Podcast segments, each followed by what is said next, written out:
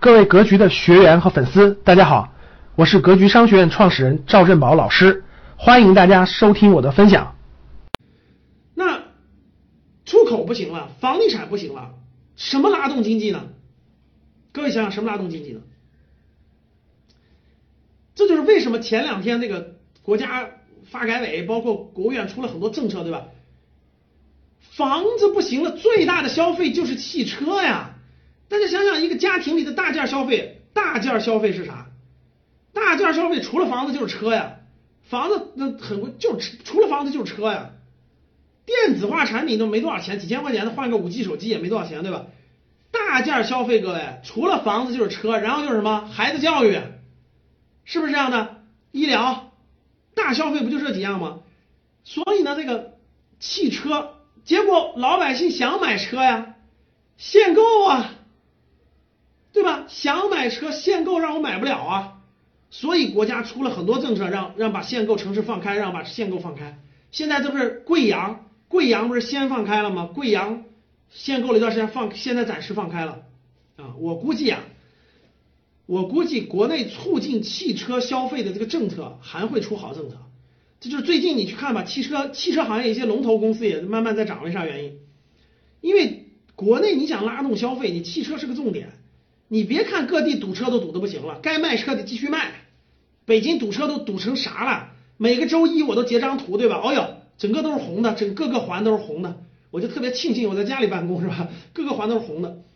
汽车消费现在你你国家你各个城市限购不行，未来肯定的力度在新能新能源车上也会发力。就汽车你肯定得放开，我想买就能买，这样才能促进销。我就想买车，你限购。对吧？第二个重点就是什么？旅游，旅游，你看各地都在促进旅游，对吧？中秋节旅游的拉动，教育培训的拉动，教育是个重点，所以各个家庭现在花钱就是什么？买车花个十几万、二十万、三十万，旅游一年花个几万，有的有的家庭大几万，有的家庭小几万，教育家里花个小几万、大几万是吧？都要花的，这些钱是促进内部消费的需求的增长点。现在这个有很多汽车的限购啊，所以。就督促它放开，没有别的了，各位，你说你说经济哪块还能拉动？还有一个就是科技创新，国内的科技创新，甭管是人工智能也好，对吧？甭管是这种，大家看那个医药的创新也好，科创板的推出也好，五 G 也好，这这不都是科技创新吗？这是未来的这个未来拉动经济就靠这些地方了，所以政策都在扶持科技创新，各个模块都在扶持科技创新。所以国内经济这块未来的未来的方向就是要么就消费这块发力，要么就是科技创新发力，别的很难找到机会了，各位很难找到这个特别好的机会了。所以呢，这个转型什么意思？就是过去我们做传统行业的，我们做这个这个行业已经没有大前景没有的，对吧？做我卖家电的、装修的、房房受房地产的影响不太好了，外贸普通产品制造、普通外贸也不太好了。所以呢，大家看上去就是哇，我身边怎么这些很多朋友同事都反映这个经济形势不好了？那为啥你身边还这么多人该吃吃该喝喝？你看见这种餐饮消费一直都挺好，对吧？哎，什么意思呢？各位，转型，什么叫转型？就是社会上有一大批量的做外贸的、房地产周边的、生产制普通生产制造的都在下滑了，经济都就是他们的产量啊、产能啊、业务啊都在下滑了。但是呢？做一些消费的、旅游的、教育的、医疗的、科技创新的，哎，还在成就在成长。所以转型什么意思？就是你的财富你赚不到财富了，别人在赚到财富了，就这么转了，它转了，财富的流动也发生了变化。所以这就是为什么教室里很多中小老板，教室里有很多中小企业家吧，中小企业家是不是做生意越来越难了？各位是不是？是的，给我打个一。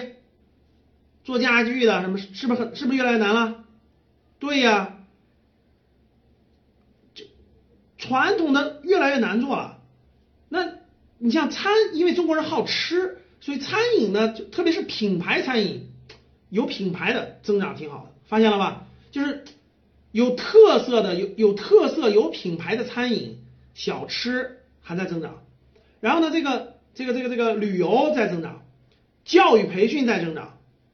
医疗健康在增长，科技创新在增长，但是这些东西都有门槛，对不对？所以你看，想搞餐饮的特别多，门槛低；其他都有门槛，门槛都挺高，大部分人做不了。然后呢，做传统制造业的呢，做传统各个行业的呢，都特别难做了。所以基本就就形成了这么一个差，就是一个转型。什么叫转型？就就是个转型，就财富在你那儿不出现了，在别人这儿还在出现，这就形成了，这就是一个转型。所以各位。大家明白了，整个这个这个转型可不是一年两年啊，各位，这个转型要转十年以上。就你你今年看这样，我告诉你，明年还这样，你后年你去问吧，做普通家具、做普通各个传统行业的，照样生意都一般，就是甚至还会下滑，就是就是很鸡肋。大家知道什么叫鸡肋吧？就你说扔掉完全不做吧，哎呦，干这么多年了，员工团队这么多久了，对吧？生产设备都有了，还有些老客户。你说做吧，不赚钱，就是养家糊口可能还可以，就养养员工啊，那个那个那个那个，但是呢，什么叫不赚钱呢？你感觉每年还赚点钱，但是你没有考虑什么机器设备的折旧啊，员工的这个有生命啊，这有压力啊，各方面，所以很多中小老板就很纠结，很惆怅，很纠结，到底干不干呢？不干吧，第一也不知道该干啥。不是你要干啥呢？第二呢，手里的员工呀、机器设备呀、老客户啊，你扔掉就没了，有还可以维护着。干吧是不赚钱，表面上赚那点钱还不够那个处理折旧乱七八糟的事儿的啊？有没有我说这样的中小企业组？给我打个七，七就是难受拐点了，七，给我打个七，我看看。这老师你说说说我心坎里了，哎呀，这个这个。我就属于这种，就是这种尴尬鸡肋，想扔掉吧，可惜；不扔掉吧，就是耗，就在一个耗着拖着，每年花大量的时间精力，但还不赚钱。然后呢，这个这个不干吧，我也不知道要去干嘛。别的事嘛，一投入那失败了，那前面积累的钱又砸进去了，所以呀就很纠结。现在中小企业主特别纠结。特别纠结，特别这个那啥，对吧？啊，所以这个我打算在未来，未来咱们讲那个我的那个进化班的时候啊，我详细给大家抛开了、展开了讲一些转型的机遇，有些再讲一些结合个人的情况，就是有的咱就能做，有的情况就别做，没办法怎么办？学习该放弃的有点放弃，该有的项目该放弃就必须放弃，坚定不移的放弃。有的项目就是哎，该坚持的可以坚持；有的项目就该转型要转型，坚定不移做新的，做更好的。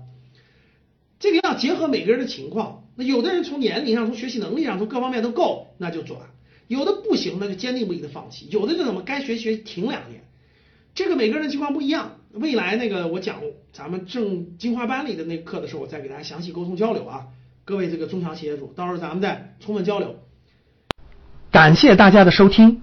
本期就到这里，想互动交流学习，请加微信三幺幺七五幺五八二九三幺幺七五幺五八二九，欢迎大家订阅收藏，咱们下期再见。